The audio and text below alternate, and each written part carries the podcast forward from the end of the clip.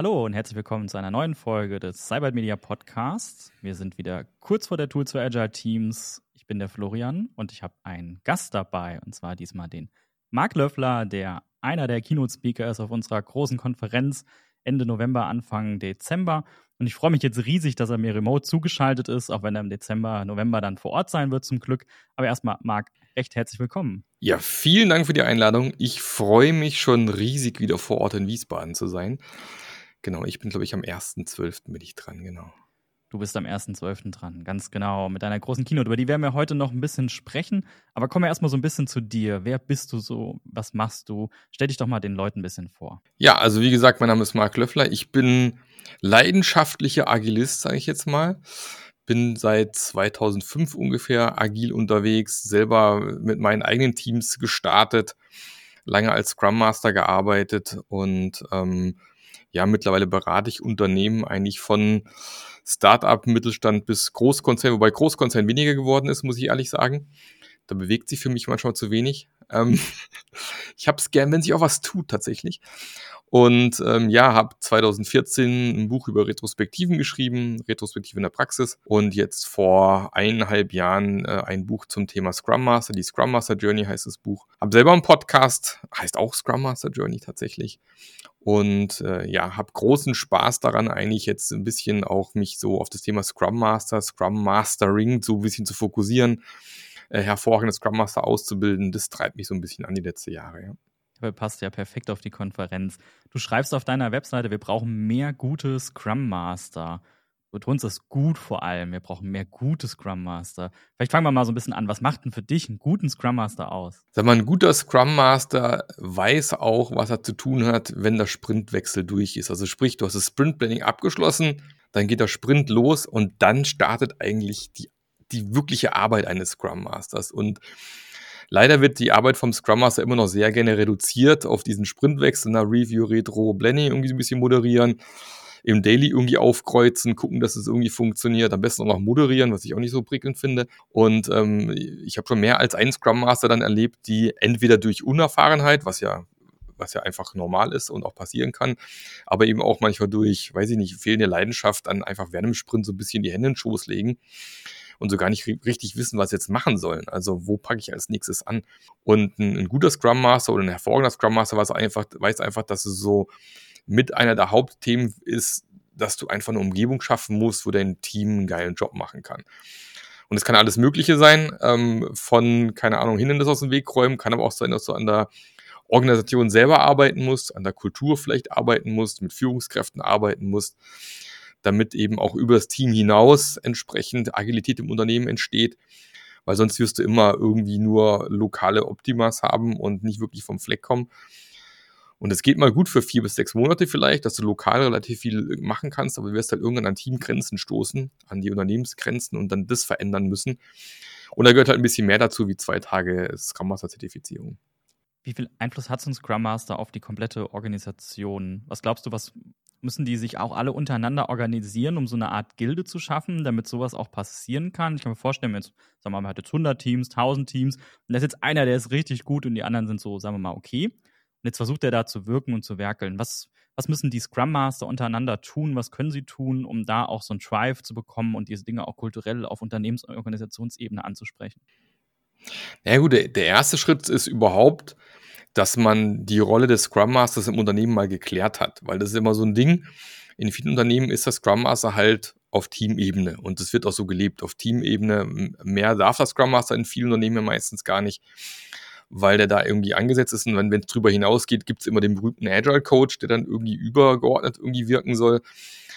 Hm, ich persönlich bin überzeugt, wenn die Scrum Master ihren Job so machen dürften, wie er vorgesehen ist, dann bräuchte man auch keine Agile Coaches mehr. Hört sich gemein an, aber ähm, weil äh, Agile Coach auch ein bisschen so wie so eine Karrierestufe oft gesehen wird. Ne? Aber ich glaube, ein, ein, sehr erfahrener Scrum Master ist mindestens so gut wie ein, wie ein Agile Coach oder ist, man könnte sich genauso gut Agile Coach nennen. Der Begriff ist ja auch nicht geschützt. Ähm, Coaching allgemein ist ja in Deutschland nicht geschützt als Begriff. Und ähm, das heißt, man muss erstmal eine Auftragsklärung machen. Okay, haben wir verstanden, was das Scrum Master eigentlich hier machen soll? Was wollen wir im Unternehmen verändern? Welche Ziele wollen wir gemeinsam erreichen? Weil Agilität ist ja kein Selbstzweck. Man muss ja damit irgendwas bewirken wollen im Unternehmen. Und wenn das mal geklärt ist, dann kann ich erst im nächsten Schritt mir überlegen, okay, wie können wir uns zusammentun? Weil klar, wenn ich, wenn ich äh, mit mehreren Leuten gemeinsam solche Themen angehe, bin ich natürlich viel eher in der Lage, was zu bewegen, wie wenn ich als alleiniger einziger Scrum Master was mache. Das heißt, macht schon Sinn, so Community of Practices oder Gilden, wie man es auch immer nennen möchte, zu gründen, um dann auch gemeinsam zu gucken, was sind eigentlich die großen Challenges, die vielleicht einer allein mit seinem Team, in seinem Team gar nicht lösen kann, die man gemeinsam angehen muss. Und da finde ich es auch erstmal gar nicht schlimm, wenn es verschiedene Erfahrungslevels gibt. Gibt halt vielleicht erfahrenere Scrum Master, gibt vielleicht ein paar Junior Scrum Master, die neu im Job drin sind, die natürlich auch viel von ihren Kollegen lernen können. Zusätzlich finde ich es aber auch wichtig, wenn solche Scrum Master sich dann eben darüber hinaus auch, sagen wir, externen Input holen. Zum Beispiel mit der Tools für Agile Teams. Per perfekt, um sich da neue Impulse zu holen. Aber auch gibt ja eigentlich in jeder größeren Stadt eigentlich irgendwelche ähm, Veranstaltungen, agile Stammtische, äh, Scrum, User Groups, was auch immer, wo man sich mit anderen austauschen kann oder eben ähm, bei mir zum Beispiel in meiner Scrum Master Journey Community, die es ja auch gibt, äh, wo wir mittlerweile 100 Scrum Master haben ähm, aus verschiedensten Unternehmen, äh, von wirklich ganz klein bis ganz groß, äh, die da sehr viel Erfahrung mitbringen, wo man einfach immer so ein Plätzchen hat, wo man sich mit anderen austauschen kann. Ist das der Mittel, wie man ein guter Scrum Master wird? Viel Austausch, viel Vernetzung mit anderen Leuten, viel Lernen und Ausprobieren? Es ist ja kein Ausbildungsberuf oder Studiumsberuf. Also ich kann nicht Scrum Master durch irgendein IHK-Zertifikat oder irgendwas anderes werden. Also wie werde ich denn ein guter Scrum Master? Das weiß ich gar nicht. Ich glaube, die ein oder andere IHK bietet mittlerweile auch solche Ausbildungen schon an, aber auch nicht anders wie eine Scrum Alliance oder Scrum auch eher so auch so zwei Tage mäßig. Ähm, aber ja, es ist kein Ausbildungsberuf, was ich ein bisschen schade finde weil tatsächlich, ähm, ich glaube, wenn du so ein Entwicklungsteam hast, nehmen wir mal Softwareentwicklung, dass so ein Softwareentwickler entweder studiert hat oder eine Ausbildung gemacht hat, ist, glaube ich, jedem klar oder ist meistens so, gibt auch Quereinsteiger, klar. Ähm, auch beim Product Owner, der hat vermutlich in irgendeiner Form Produktmanagement oder was ich was studiert, ganz häufig, oder hat einfach im Vertrieb oder sonst wo sehr viel Erfahrung in der Domäne gesammelt. Bloß beim Scrum Master glaubt man halt immer noch, man schickt die zwei Tage auf ein Training und ist ein fertiger Scrum Master. Also ich denke, das ist das ist Quatsch. Es gibt mittlerweile durch die Scrum Alliance ja die auch diverse Weiterentwicklungsmöglichkeiten, was ich mit Advanced Scrum Master, Professional Scrum Master, solche Sachen. Hm, ist mir aber immer noch irgendwie zu wenig, weil auch da die zwei, drei Tage, die man da noch irgendwie macht, sind halt auch relativ wenig Zeug. Und deswegen bleibt es dir als Scrum Master eigentlich gar nichts anderes übrig, wie dir selber irgendwo die entsprechenden Bücher zu besorgen für die Bereiche, sei es zum Thema psychologische Sicherheit oder, oder positive Psychologie, sei es zum Thema Moderation, Facilitation, sei es zum Thema Coaching. Ich finde es äh, immer eine gute Idee, wenn ein Scrum Master auch eine Coaching-Ausbildung macht. Ähm, ich habe zum Beispiel eine Co-Active Coaching-Ausbildung gemacht, aber es gibt auch ganz viele andere, die man machen kann, weil man hat viel mit Menschen zu tun, das heißt, es macht Sinn, mal in so eine Richtung sich zu entwickeln, beispielsweise. Ähm, Mediation ist ein Thema für Scrum Master, die ganz wichtig ist. Äh, aber eben auch sonst die ganzen Trends, die im Agilen passieren. Ich sage immer, der Scrum Master muss eigentlich der im Team sein, der sich am besten ausgeht mit Agilität. Das heißt, man muss da so ein bisschen am Ball bleiben. Und ähm, das ist auch mit ein Grund, warum es die Scrum Master Journey bei mir gibt, weil ich gesagt ich habe so ein zwölfmonatiges Ausbildungsprogramm gebaut, wo es da genau diese Inhalte eigentlich gibt. Na, Unternehmenskulturen verstehen, verändern. Wie fördere ich Selbstmanagement in den Teams? Was ist agile Führung überhaupt? Wie coache ich meine Führungskräfte? Solche Sachen, die es halt leider nicht so an einem Platz bisher gab das klingt auf jeden Fall, als müsste der Scrum Master sich sehr, sehr breit aufstellen, sehr breites Wissen haben, sehr breit fächern auch. Das stelle ich mir nicht sehr einfach vor. Da liegt schon eine Menge Last und auch eine Menge, ja, ein sehr, sehr großes Lernmaterial auch dahinter, die der Scrum Master oder die Scrum Masterin sich auch aneignen muss. Das klingt nach einem sehr schwierigen Beruf auch. Ja, wenn man sich halt überlegt, dass zum Beispiel mein Coach ist ein voller Beruf bei manchen. Also es gibt manche Leute, die machen nichts anderes wie Coaching. Die haben das als Ausbildung gemacht und machen es als Fulltime-Job. Mediator ist ein Fulltime-Job. Facilitator gibt es ja professionelle, ist ein Fulltime-Job, die nichts anderes machen wie Workshops moderieren. Ähm, von dem her, ja, es ist äh, ein anspruchsvolles Thema. Ich glaube aber, man muss sich selber so ein bisschen rausfinden, wo die eigenen Stärken so ein bisschen liegen. Ja, also ich glaube auch, du musst das nicht zwingend in allen Bereichen top-notch werden, weil du sicherlich Bereiche hast, wo du vielleicht besser bist und Bereiche, wo du weniger gut bist. Man muss sich einfach nur darüber im Klaren sein, dass man vielleicht irgendwo Bereiche hat, wo man, wenn man halt mal merkt beim Team, okay, da werden vielleicht Fähigkeiten benötigt, die ich nicht bieten kann, dass man vielleicht auch einen Scrum Master Wechsel eventuell in Anspruch nimmt ist auch vielleicht in Ordnung, wenn da vielleicht ein anderer Scrum Master reinkommt, der irgendwie eine andere, wie bei einem Fußballteam, ne? Man muss vielleicht mal schon den Trainer wechseln. du musst aber vielleicht den Scrum Master wechseln. Ähm, Aber ja, ich glaube, äh, ich kenne Kollegen, die haben sich auf Retrospektiven spezialisiert. Es macht unglaublich viel Spaß denen und die machen sehr viele Retros im Unternehmen beispielsweise. Also ich kann mir auch durchaus vorstellen, dass man solche Spezialisierungen irgendwann noch anstrebt. Also genauso wie es, ich habe mal Elektroniker gelernt, allerdings hieß der, der Beruf hieß voll ausgesprochen Kommunikationselektroniker Fachrichtung Informationstechnik. Ja, so ein typischer deutscher Erschlageberuf. Aber den gibt es auch als Fachrichtung Telekommunikationstechnik und gibt noch eine andere Fachrichtung, glaube ich. Also warum nicht irgendein Scrum Master Fachrichtung Retrospektive oder ein Scrum Master Fachrichtung Mediation oder sowas? Oder Scrum Master Fachrichtung Team Coaching? Weiß ich nicht. Also vielleicht kann man dann irgendwann noch einen Schwerpunkt mit einbauen, ja, dass man sagt, okay, da kenne ich mich besonders gut aus. Ich habe ein breites Wissen trotz allem. Man will ja trotzdem irgendwie generalistisch aufgestellt sein, aber ich habe hier so dieses typische T, was, was man kennt, na, T-shaped. Aber ich kenne mich halt besonders tief mit, mit Retrospektiven aus zum Beispiel. Ja. Vielleicht kommt das ja die nächsten Jahre noch mehr und eine Uni greift es vielleicht mal auf und entwickelt einen Studiengang dafür. Wer, wer weiß. weiß. Wer da wird sich noch einiges ändern, auch wenn wir schon seit Jahren agil unterwegs sind.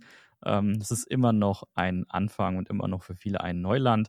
Von daher haben wir ja noch eine Menge Entwicklungspotenzial, um es mal vorsichtig auszudrücken. Und ansonsten, bis dahin kann man sich mit deinem Podcast ja über Wasser halten und ein bisschen was lernen oder eben die agilen Gruppen. Lokal gibt es die ja vor allem auch sehr viel. Ich weiß, hier im Rhein-Main gibt es die Agile User Group. Da kann man sich auch entsprechend einfach vernetzen und austauschen und darüber dann ein bisschen was lernen. Ansonsten bleibt ja immer noch ausprobieren, Erfahrungen sammeln und einfach darüber dann lernen. Kommen wir aber mal von dem Scrum Master oder der Scrum Masterin zu dem großen Thema agile Konferenz und das Thema Agilität. Wir haben es ja schon so ein bisschen angesprochen, wenn wir ähm, vor allem jemanden haben, der das Team fördert und coacht, dann muss es ja auch noch ein Team geben, was es gibt. Jetzt äh, vielleicht mal aus der anderen Perspektive herausgeschaut. Was macht denn für dich ein agiles, gutes Team auch aus? Und da ist der Scrum Master natürlich nur ein Bestandteil davon. Also das, wo ich ja, wo ich dann irgendwie als, als Scrum Master hin möchte, ist ein, ein Team, was ein hohes Maß an Selbstmanagement hat. Also was eigentlich im Prinzip problemlos alleine funktionieren kann, wo der Scrum Master nicht irgendwie dauernd Anweisungen geben muss, wo nicht irgendwie eine Führungskraft oder wer auch immer kommen muss und den Leuten erzählt, was zu tun ist, die in der Krise selbstständig neue Lösungen finden, die auf ein klares Ziel gemeinsam hinarbeiten, wo Konflikt äh, einfach ein natürliches Thema im Team ist, wo einfach weiß, okay, Konflikt ist da, um noch besser zu werden und Konflikt nicht gesehen wird oder Konflikt aus dem Weg gegangen wird. Also hohes Maß an psychologischer Sicherheit einfach im Team irgendwo vorhanden ist. Das sind so Teams, wo man dann merkt, okay, da geht die Post ab, ja, wo du merkst, man hilft sich gegenseitig. Ich sage auch mal gerne, wo diese, äh, die, sag mal, die, die, die, die, die, wie sagt man dazu, Kommunikation ziemlich hoch ist, also wo, wo viel gesprochen wird, viel kommuniziert wird, vor allem auch kommuniziert wird einfach mal so und ähm, ohne dass jemand das mal triggern muss durch ein Meeting oder sowas, wo einfach viel miteinander gesprochen wird, sich ausgetauscht wird und wo einfach Verantwortung übernommen wird. Also wo es dann, wo Fingerpointing weg ist, wo es nicht heißt, der Florian hat was kaputt gemacht, sondern wir als Team wollen gucken, dass es besser läuft das nächste Mal, sind für mich so lauter Faktoren, die für mich, wo ich sehe, okay, das ist ein Team, da läuft es gut, das macht Spaß. Klingt ja eigentlich gar nicht so kompliziert. Ha. Was, ja, ja. Aber was, was, was, glaubst du, warum tun sich trotzdem Teams so schwer damit? Wir forschen alle ja ein bisschen danach. Also gerade jetzt hier mit Corona habe ich das Gefühl, ist auf vielen so, so ein bisschen der Drive teilweise kaputt gegangen in Teams. Also am Anfang gab es, glaube ich, sehr viel Drive, weil jeder so motiviert war, oh, was anderes, wir müssen mal wieder neue Formen machen. Man hat sich über Effizienz plötzlich Gedanken gemacht. Wir haben plötzlich irgendwie keine 9-to-5-Jobs mehr, sind alle im Büro, sondern wir müssen alles remote machen. Da hat jeder sehr viel Erfindergeist gezeigt und sich plötzlich sehr auf so altbewährte Mittel auch zurückberufen. Sehr viel asynchrone Arbeit, sehr viel Abstimmung, sehr viel Kommunikation. Ähm, ich habe das Gefühl, so nach einem Jahr ist das irgendwie verloren gegangen. Der Drive ist irgendwie raus. Die Teams haben diese Performance-Kurve bei vielen Teams ist sehr nach oben gegangen. Und wenn man mal so ein paar Forschungsstatistiken sich anschaut oder viele Reports anguckt, Atlassian macht ja auch regelmäßig so einen Report, sieht man, dass das eher runtergeht, äh, komischerweise, die Performance dieser Teams. Was, was glaubst du, warum tun sich Teams momentan so schwer, agil erfolgreich zusammenzuarbeiten? Naja, aus meiner Sicht ist das Hauptproblem hybrides Arbeiten. Hört sich doof an, weil wir irgendwie alle mittlerweile irgendwie hybrid arbeiten. Aber es ist halt nichts Halbes und nichts Ganzes. Na, wenn ich jetzt an Unternehmen äh, hinschaue, keine Ahnung, wie, wie Automatic, die sind zum Beispiel hinter, hinter WordPress stecken beispielsweise oder hier GitLab, ähm, die sind schon vor der Pandemie voll remote gewesen. Da ist auch eine komplette Remote-Kultur da. Da gibt's auch keins, da hocken drei Leute im Büro oder irgendwas, sondern das ist einfach eine Kultur, die komplett so aufgebaut ist, dass man darauf angewiesen ist, auch über diese Remote-Tools viel zu kommunizieren, sich auszutauschen. Jetzt hast du aber quasi so ein bisschen mit dem Ende der Pandemie solche Mischungen mittlerweile. Jetzt hocken doch ein paar Leute im Büro, die andere Person sitzt dann doch wieder immer noch alleine. Die Gefahr dann eben auch Leute auszugrenzen ist wesentlich höher geworden aus meiner Sicht mittlerweile. Die Kommunikationsmittel werden wieder gemischt. Das heißt, es gibt, online ist ja viel mühsamer zu kommunizieren, wie wenn ich jetzt irgendwo einen Kollegen neben mir sitzen habe beispielsweise.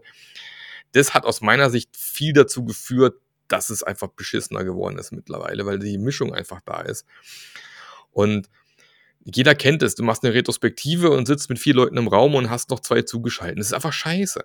Das ist einfach, es ist einfach, es ist einfach, man muss es sagen, scheiße. Sinnvoller wäre es, wenn alle vom Laptop sitzen. Ich weiß, es ist auch bekloppt, wenn vier im Büro sind, aber da haben zumindest alle die gleichen Mittel, um zu kommunizieren. Und nicht, die vier haben, höher, haben einfach bessere Kommunikationsmittel, wie die, die online zugeschaltet sind. Die vergisst man ja eh meistens irgendwann, die da online zu. Da kannst du die geilsten Kamerasysteme aufbauen, keine Ahnung was. Es gab, gibt noch keine, vielleicht irgendwann mal so Star Trek-mäßig, wenn man hier unsere unsere geilen, äh, wie hieß es Deck, die Hologramme haben. und so weiter, das Holodeck, genauso hieß es. Vielleicht ändert sich dann, oder wenn wir irgendwie unsere geilen äh, Augmented Reality Brillen haben, wo wir Kollegen dann ins Büro beamen können sozusagen, Vielleicht ändert sich dann nochmal. Das ist aus meiner Sicht so mit, mit einer der Gründe, warum es einfach mittlerweile schlechter geworden ist. Und ähm, die meisten Unternehmen sind eben nicht darauf gebaut worden, full remote zu sein und äh, fahren jetzt irgendwie so ganz kruden, komischen Mischungen durch die Gegend, die ich für sehr gefährlich halte. Also ich bin ein Fan von entweder sind wir alle vor Ort oder sind alle remote. Aber sowas gemischt finde ich persönlich gefährlich, weil dann wird es einfach von der Kommunikation einfach extrem schwierig und nicht mehr, nicht mehr sauber. Und ähm, ich kann verstehen, wenn Leute ins Büro wollen, weil sie vielleicht auch zu Hause einfach keinen geilen Arbeitsplatz haben, mussten in der Küche immer sitzen oder mir ging es ähnlich. Ich saß wirklich am Anfang der Pandemie mitten im Wohn-Essbereich. Vor mir Esszimmer, Küche, links vor mir Wohnzimmer. Alles offen, ne? keine Türen.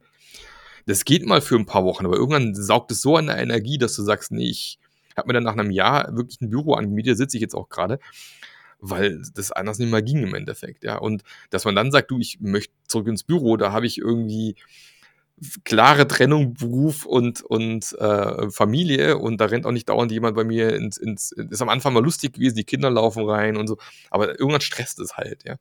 Mir ging es so, meine Frau stand in der Küche, hat dann irgendwie abgespült, du hast immer das Gefühl, ich muss ja jetzt helfen. Dabei hast du Arbeit zu tun. Weißt du, das ist so, ja, oder, oder wird gekocht oder, oder Hausaufgaben und keine Ahnung was. Und das ist halt schwierig. Und wenn du halt tatsächlich wie an anderen Unternehmen voll remote aufgebaut hast, eine Kultur gebaut hast, wo du halt eine richtig geile Informationskultur online hast, wo wirklich alles, alle Informationen online verfügbar sind, wo nur online kommuniziert wird, dann ist wieder eine andere Geschichte. Das ist, glaube ich, aus meiner Sicht so die, die, die eine Seite. Die andere Seite, ganz allgemein, es ist immer noch spannend, wie viele Teams keine klare Vision haben, also kein klares Zielbild haben. So ein einfaches Ding aus meiner Sicht. Und trotzdem haben das viele Teams nicht. Also ich habe es mehr als einmal erlebt im, im Coaching, dass ich zu Teams gekommen bin, die demotiviert waren, wo rauskamen, die wussten gar nicht, warum sie hier sind, wussten gar nicht, was, was das eigentlich gut ist, was sie hier gerade machen. Und die andere Gefahr aber hier ist wiederum, wenn ich ein Zielbild habe, was in drei bis fünf Jahren erst erreicht wird, da muss ich Zwischenziele definieren, die ich erreichen kann. Sonst fühlt sich an wie so ein Todesmarsch. Dann bist du nur noch am Rödeln, Sprint für Sprint für Sprint für Sprint, kommst nie an, hast nie irgendwie was erreicht. Deswegen, was hat man mit lauter Psychologie festgestellt? So mit das Motivierendste ist, wenn du siehst, was du gemacht hast. Wir haben es gerade von Handwerkern gehabt, ne, die dann einen Schrank bauen und dann hast du einen Schrank am Ende oder so oder ein Programmierer hat, was eine Funktion implementiert. Das ist halt unglaublich wichtig, auch solche Sachen zu feiern und, und darzustellen. Das sind so mal so ein, ich könnte wahrscheinlich noch stundenlang weiter quasseln, aber mir fallen mir noch viele Sachen ein, die da mit reinspielen. Aber ich glaube, das Hybride ist mit das Schwierigste gerade aktuell. Ja, sehe ich sehr ähnlich. Ist der, der oder die Scrum Masterin am Ende dafür verantwortlich, dass das ja gelöst wird, dieses Problem? Oder die Probleme? Naja, der Scrum Master, ich, ich sage immer, der Scrum Master ist immer verantwortlich, das transparent zu machen. Ein Scrum Master allein kann sowas ja ganz oft gar nicht lösen. Das gleiche auch mit, äh, letztens in meinem Podcast ging es um Demotivation. Ich meine, du kannst keinen anderen Menschen motivieren, wenn er demotiviert ist. Aber du kannst überlegen, was sind denn Faktoren, die für diese Demotivation verantwortlich sind und kann ich diese Faktoren abstellen oder kann ich zumindest transparent machen, dass da irgendwie Faktoren verantwortlich sind.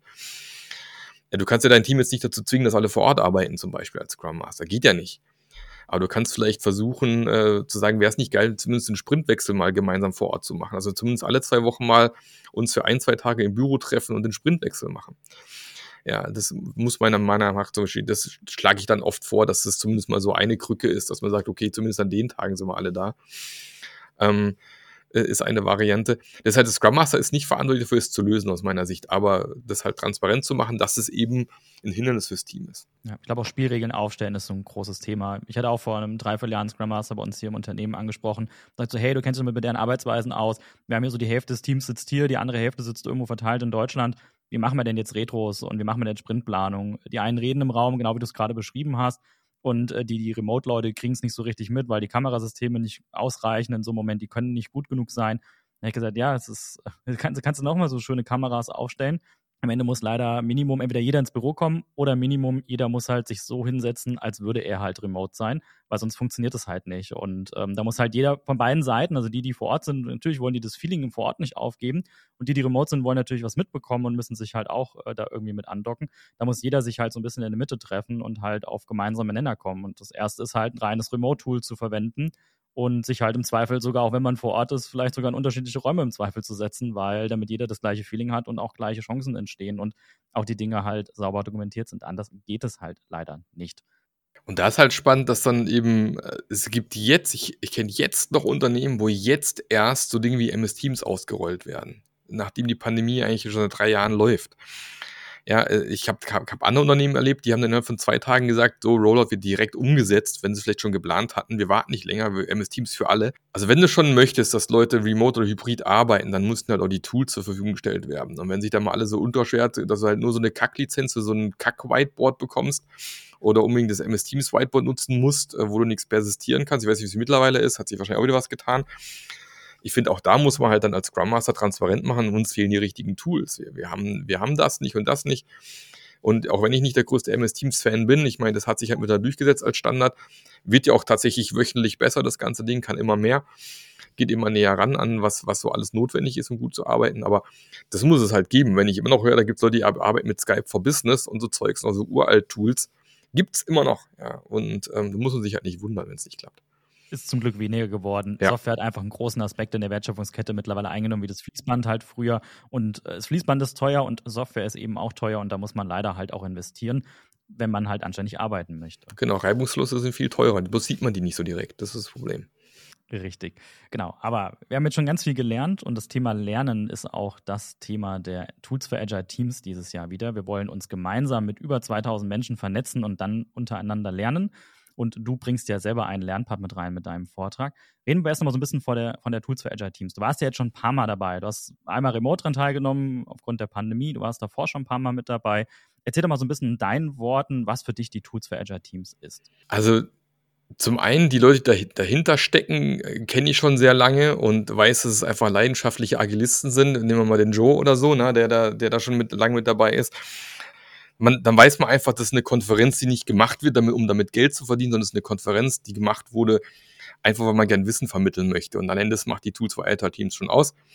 Es gibt diverse andere äh, agile Konferenzen, wo man, wo man halt genau sieht, da ist ein anderer Fokus hinten dran. Ähm, und das ist da eben nicht. Ich finde es so ein bisschen auch, wenn man schon ein paar Mal da war, so ein bisschen auch wie Familie. Man kommt zurück, trifft die Leute wieder, die man schon lange nicht mehr gesehen hat.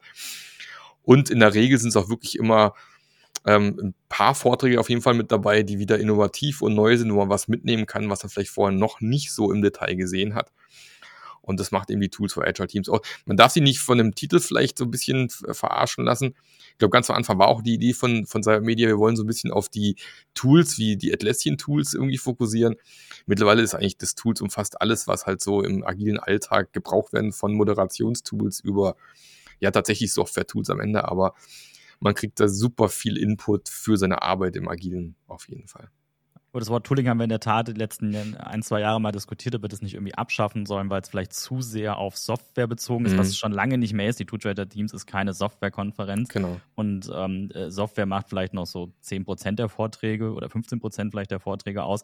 Aber wir haben dann gesagt, Tooling ist ja alles. Also ob du jetzt sagst, hier ist ein Coaching, es ist vielleicht eine Methode etc. Und haben gesagt, nee, eigentlich passt es noch ganz gut. Die Leute, die da hinkommen, auch die Vorträge, die wir eingereicht bekommen haben, sind jetzt keine Software-Vorträge, die irgendwas lösen, sondern sehr häufig auch kulturelle Probleme Probleme oder kulturelle Herausforderungen, die Teams haben oder Organisationen haben. Von daher, wir sehen einfach, dass die richtigen Themen weiterhin eingekippt werden.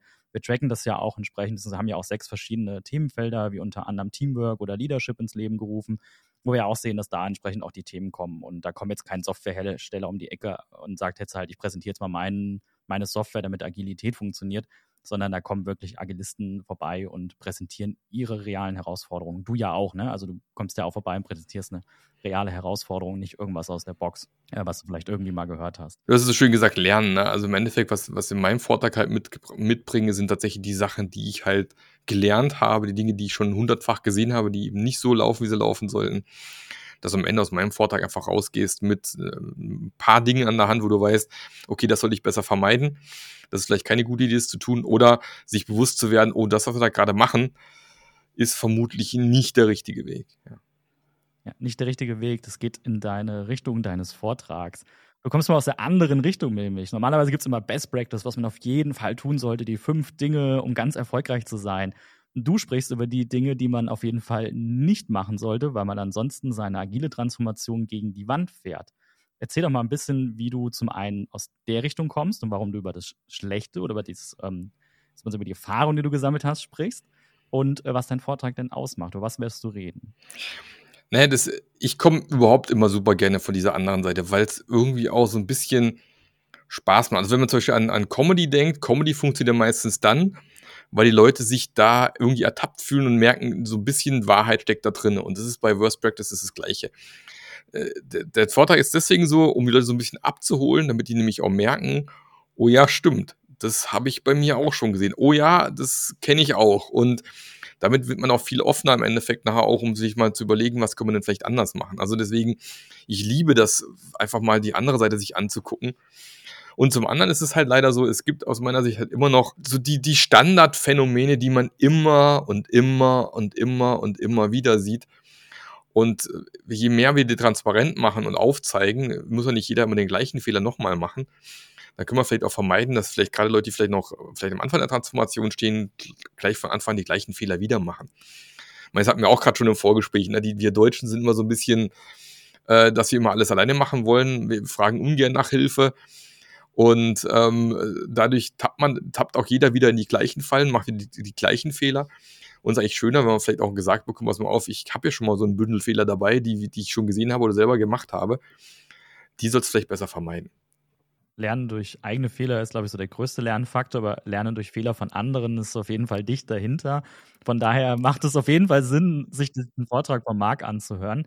Gehen wir noch mal ein bisschen in die Tiefe woher hast du diese Erfahrung bisher? Also über was wirst du im Detail sprechen? Also geht es um den Scrum Master oder geht es um das Team? Worum wird es genau gehen?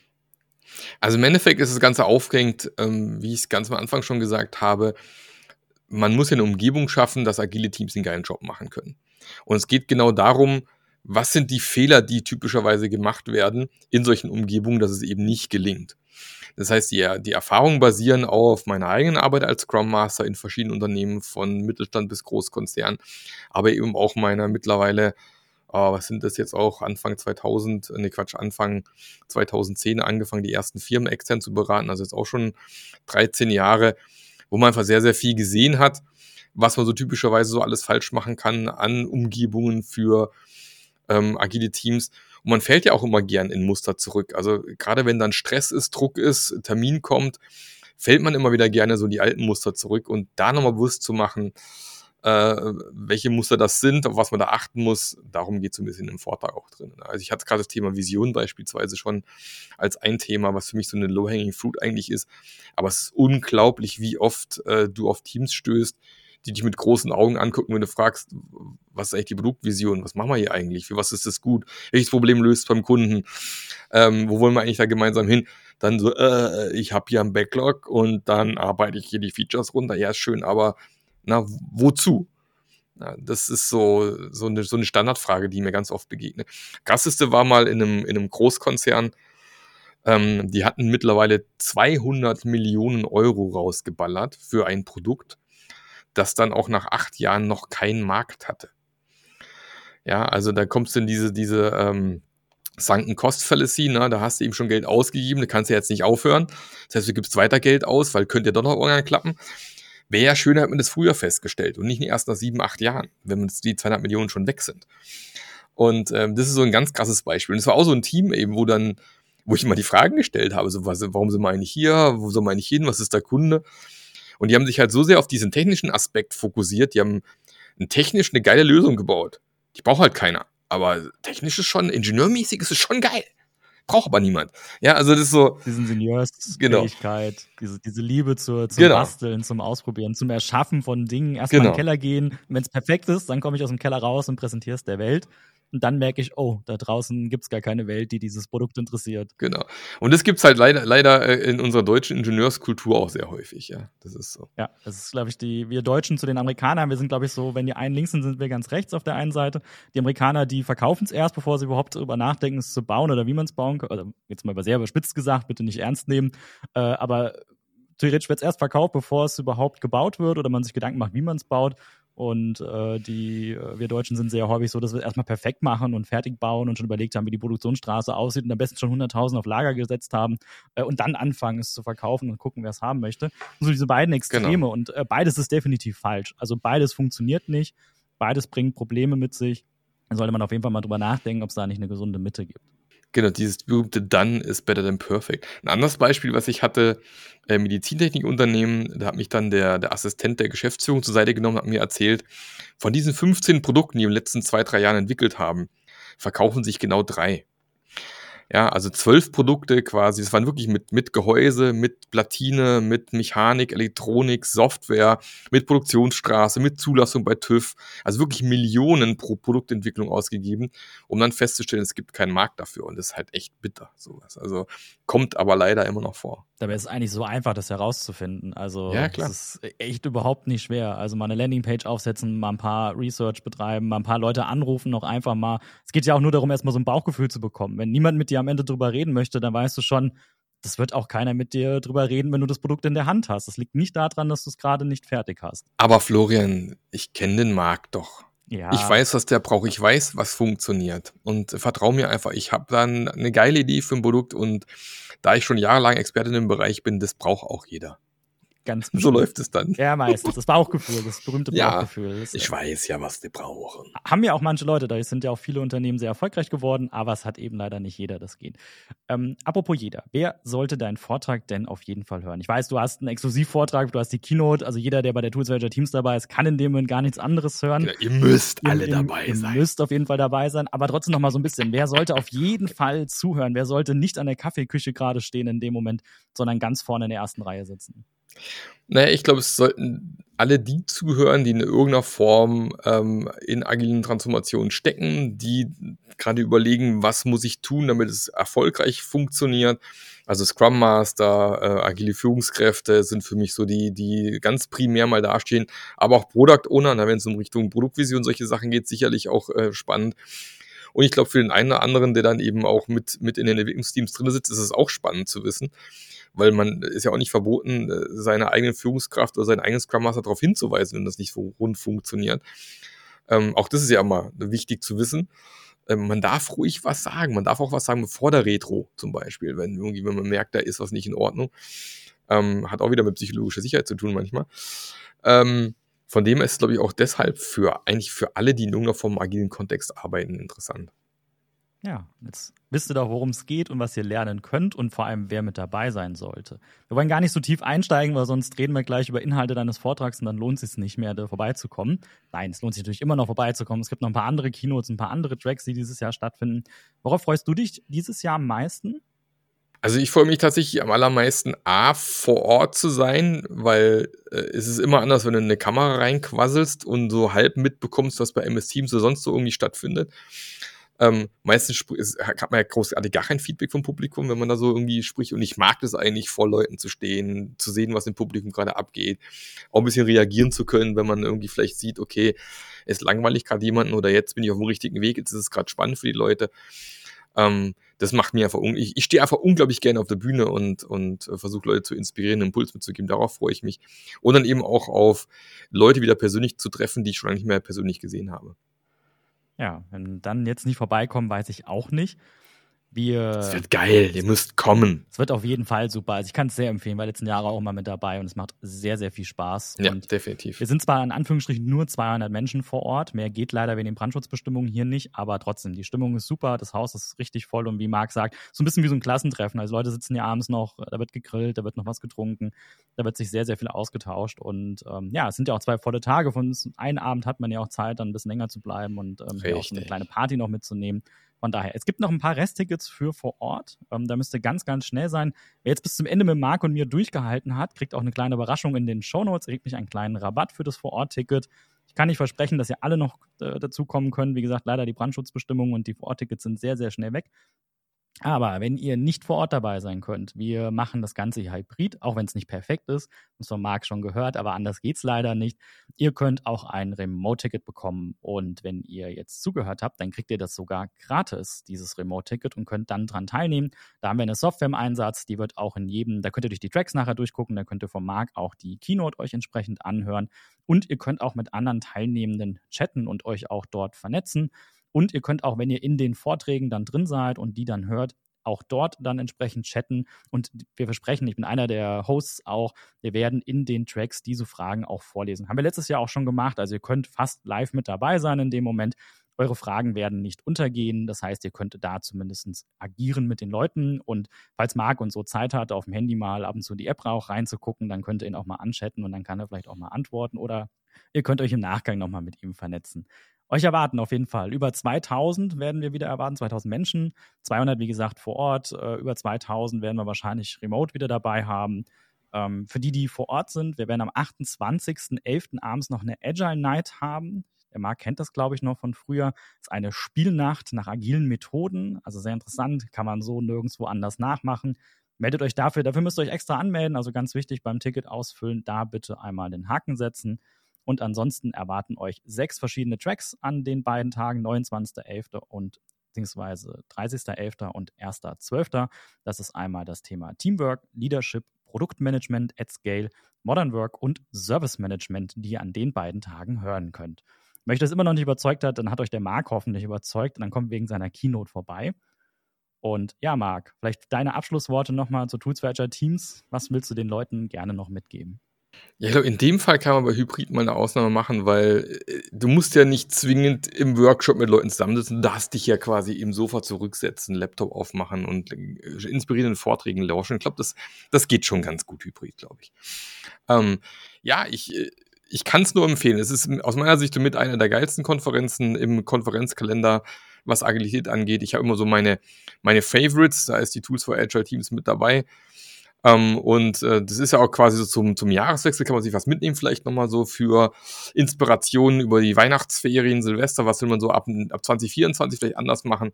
Von dem her kommt es genau zum richtigen Zeitpunkt. Und auf jeden Fall, ich, ich glaube, Jutta ist noch mit dabei, Jutta Eckstein, äh, super erfahrene äh, Agilistin, hat immer wertvollen Input zu liefern. Also sind wirklich geile Sachen dabei. Das sollte doch jetzt überzeugt haben. Marc, vielen herzlichen Dank. Und sehr gerne. Danke, dass du dir Zeit genommen hast und den Leuten ein bisschen was mitgegeben hast. Und dann hoffe ich, sehen wir uns alle auf der Tour zu Azure Teams wieder. Und Marc, dich sehen wir aller spätestens am 1.12. bei deinem Vortrag. Vielen Dank. Genau. Danke an dich. Bis zum nächsten Mal. Ciao. Ciao.